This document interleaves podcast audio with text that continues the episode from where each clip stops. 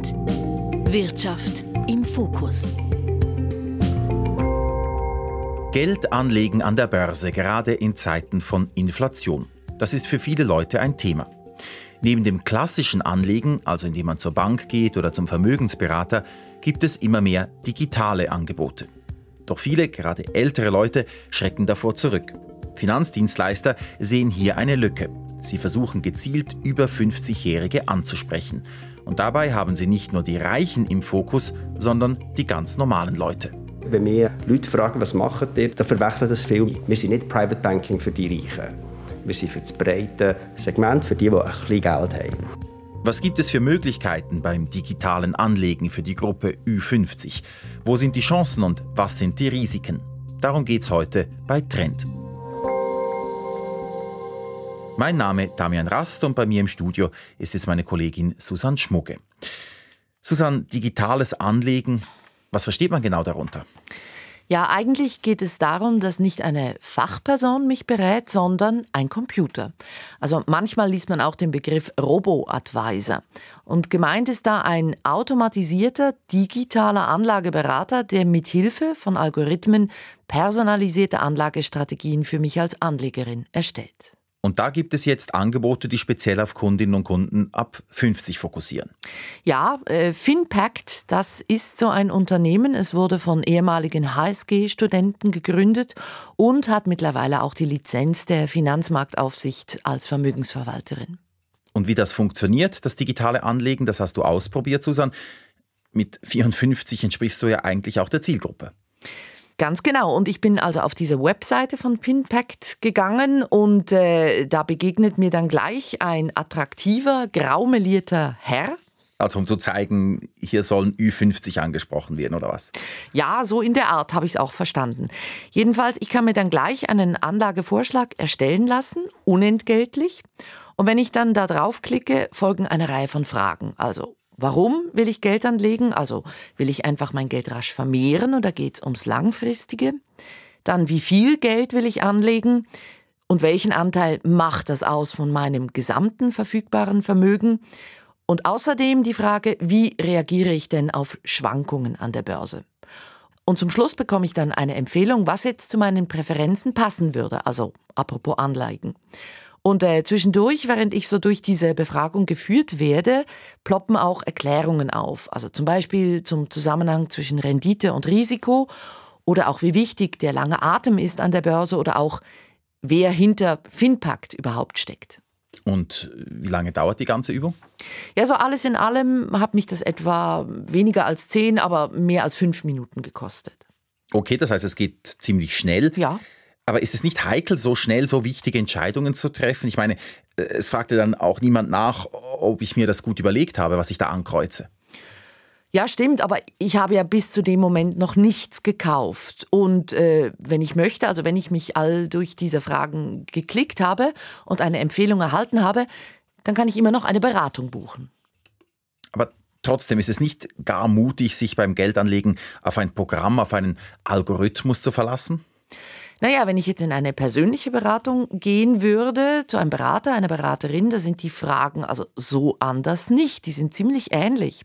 Und dieses Angebot, also digitale Angebote, das gibt es, wie erwähnt, schon länger.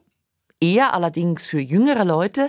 Und warum jetzt Ü50 so interessant werden, darüber habe ich eben mit Finpact Geschäftsleiter Alain Beyeler gesprochen und mit der Finanzwissenschaftlerin Tatjana Agnesens. Sie ist von der Hochschule Luzern und zusammen haben die beiden eine Befragung, eine Studie durchgeführt zum Thema.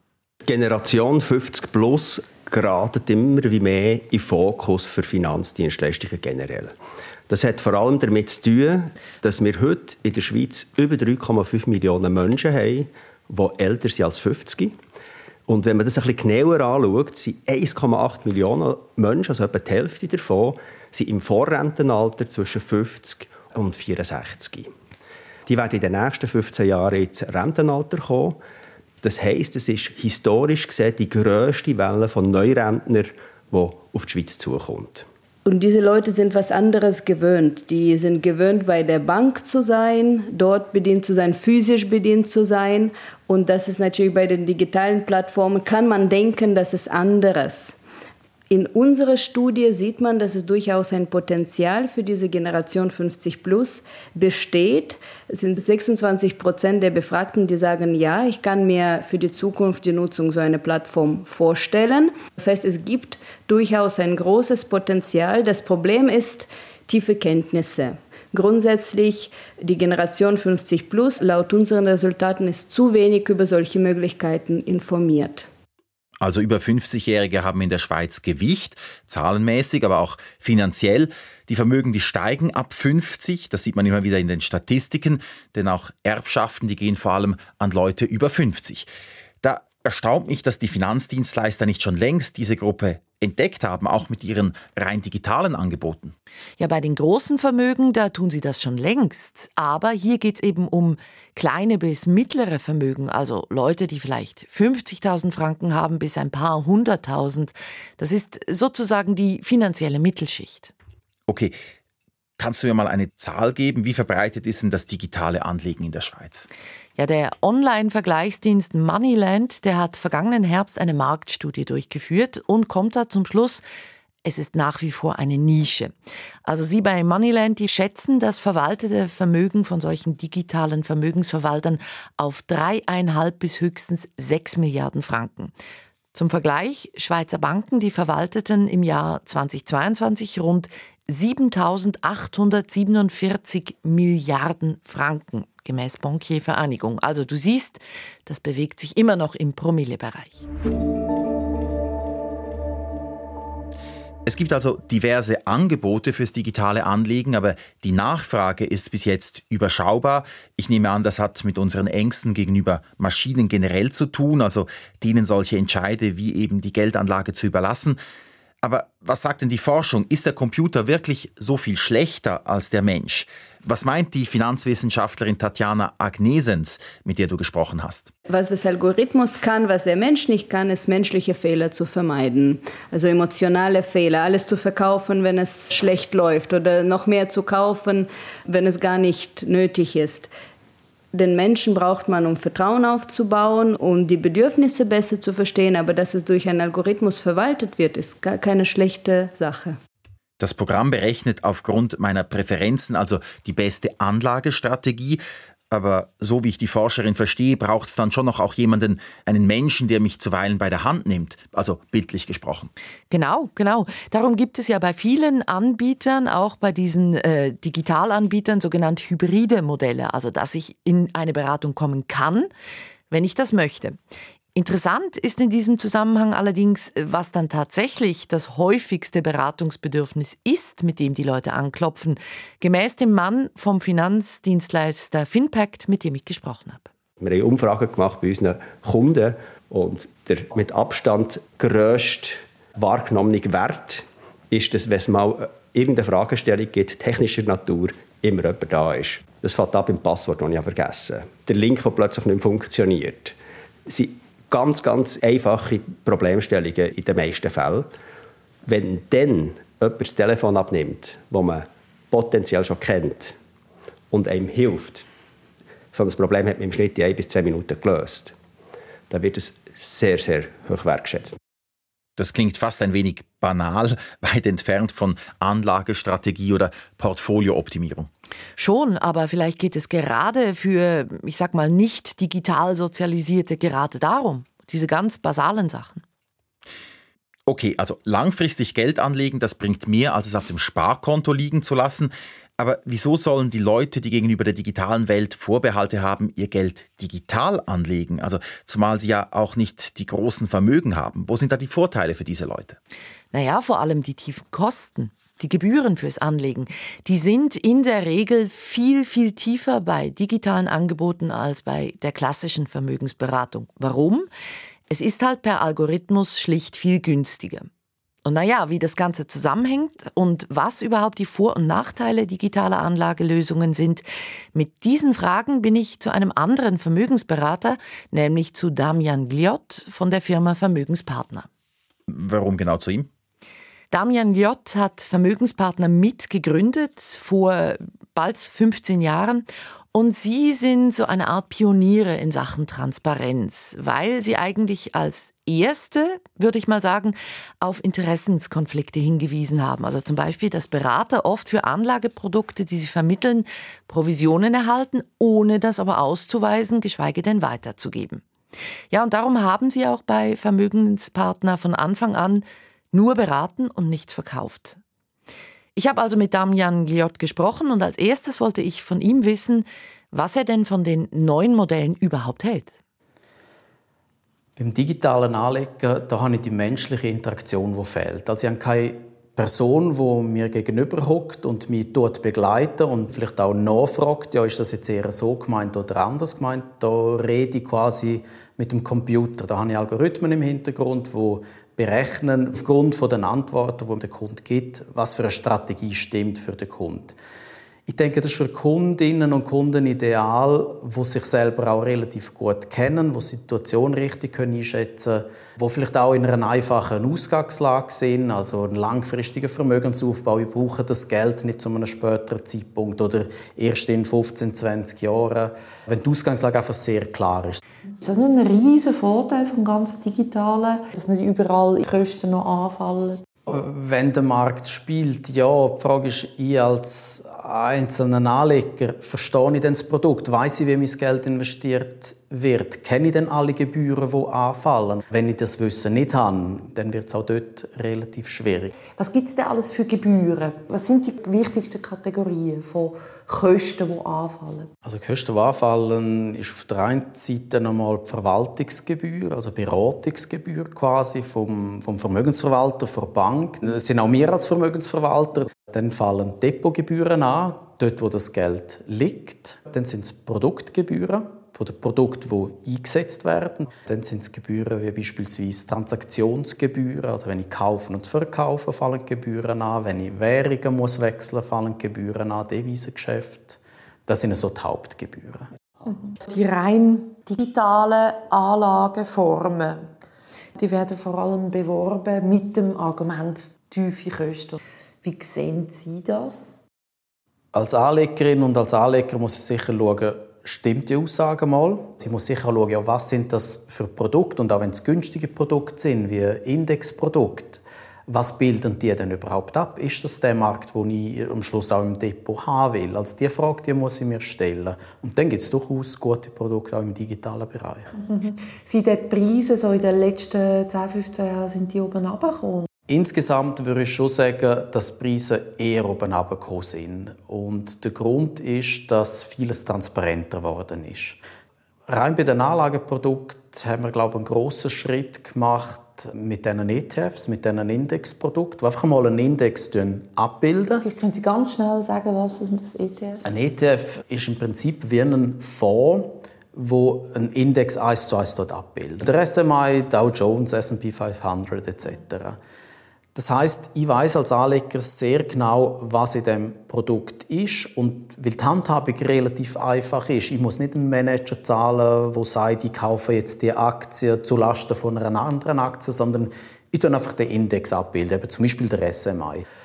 Und weil das Produkt relativ einfach ist, ist auch günstig. Und das sind vor allem Pensionskassen Vorreiter die gesagt haben, ja viel aktive Fonds, also die probieren zum besser zu sein als der Markt, schaffen das gar nicht. Pensionskassen sind da sicher Vorreiter gewesen. und der Markt ist dann irgendwann geöffnet worden, auch für die privaten Anleger. Und immer mehr haben auch so investiert, was auch sinnvoll ist. Wenn ich den richtigen Index auswähle, dann kann ich einfach sehr günstig in Aktien investieren. Und das ist sicher mit ein Grund, wieso Anlagen per se günstiger geworden sind. Die digitalen Angebote haben also beigetragen zu mehr Transparenz bei den Finanzdienstleistungen und auch zu tieferen Preisen. Kann man denn sagen, wie stark sich die Gebühren unterscheiden? Naja, als unbedarfte Konsumentin, da dünkt es mich also nach wie vor ziemlich aufwendig, alles mühsam zusammenzusuchen, zu vergleichen. Aber Internet sei Dank, da gibt es mittlerweile online auch viele Vergleiche. Also der Online-Vergleichsdienst Moneyland zum Beispiel kommt bei rein digitalen Angeboten auf durchschnittliche Gesamtgebühren deutlich unter 1% des Anlagebetrags pro Jahr. Und konservativ geschätzt sei das weniger als halb so viel wie bei traditionellen Vermögensberatungsmandaten. Tiefe Gebühren, die sind besonders von Vorteil für jene, die nicht ein großes Vermögen anlegen, die finanzielle Mittelschicht also. Nur haben diese Leute genügend Wissen, um von diesen Anlagemöglichkeiten überhaupt zu profitieren? Denn sie werden ja weniger umworben als die Reichen und damit auch weniger mit Infos versorgt. Du hast da schon einen Punkt, weil die Anbieter generell, die fokussieren sicher mehr auf große Vermögen, da ist schlicht mehr zu verdienen. Und das hat Folgen beim Informationsstand, also beim Wissen zum Thema Anlegen. Die finanzielle Mittelschicht dagegen, die muss vermutlich infomäßig eher, ich sag's mal so, selber aktiv werden. Aber wie gehört, es tut sich schon einiges, also mit der Digitalisierung und der größeren Transparenz, die damit einhergeht.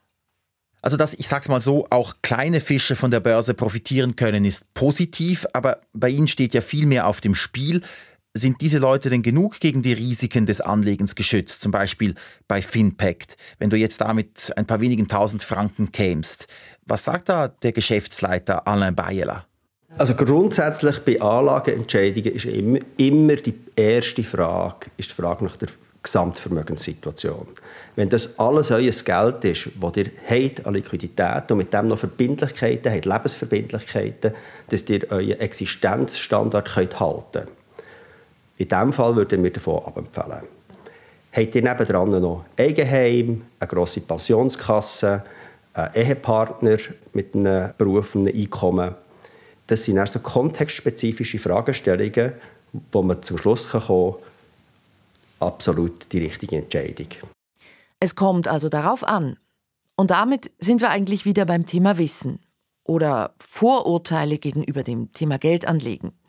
Weder nämlich ist die Idee realistisch, mit cleverer Anlage könne man mal so eben schnell seine Finanzen sanieren, noch aber sind all die Vorbehalte und Ängste adäquat, die viele Leute haben.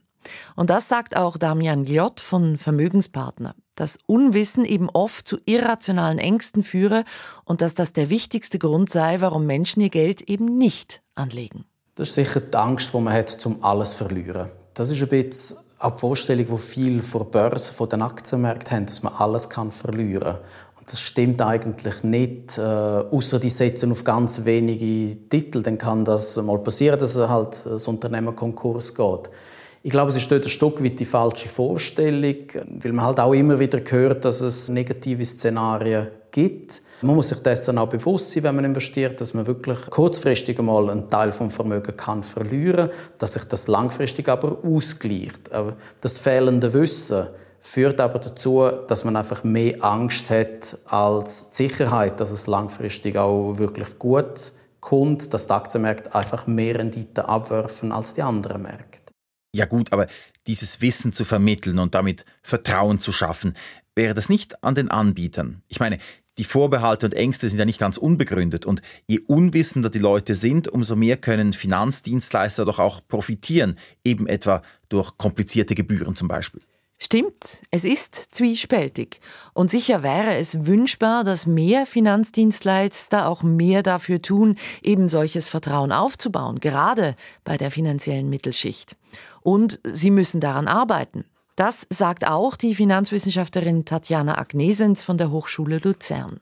Transparenz herzustellen, Wissen zu vermitteln, das sei beim Thema Anlegen enorm wichtig. Genau diese Demokratisierung von Markt und die Transparenz, wenn man die schafft und den Menschen erklärt, dass man die nicht über den Tisch ziehen möchte, dass es Anlegen ist was Gutes und nicht was Schlechtes. Dass es nicht um ein, damit ein Private Banker ein bisschen Geld verdient damit, sondern dass es tatsächlich, das bringt mir persönlich als Anlegerin was für meine Zukunft. Mein Geld wächst, ich kann die dann verwenden nachher für was auch immer ich möchte.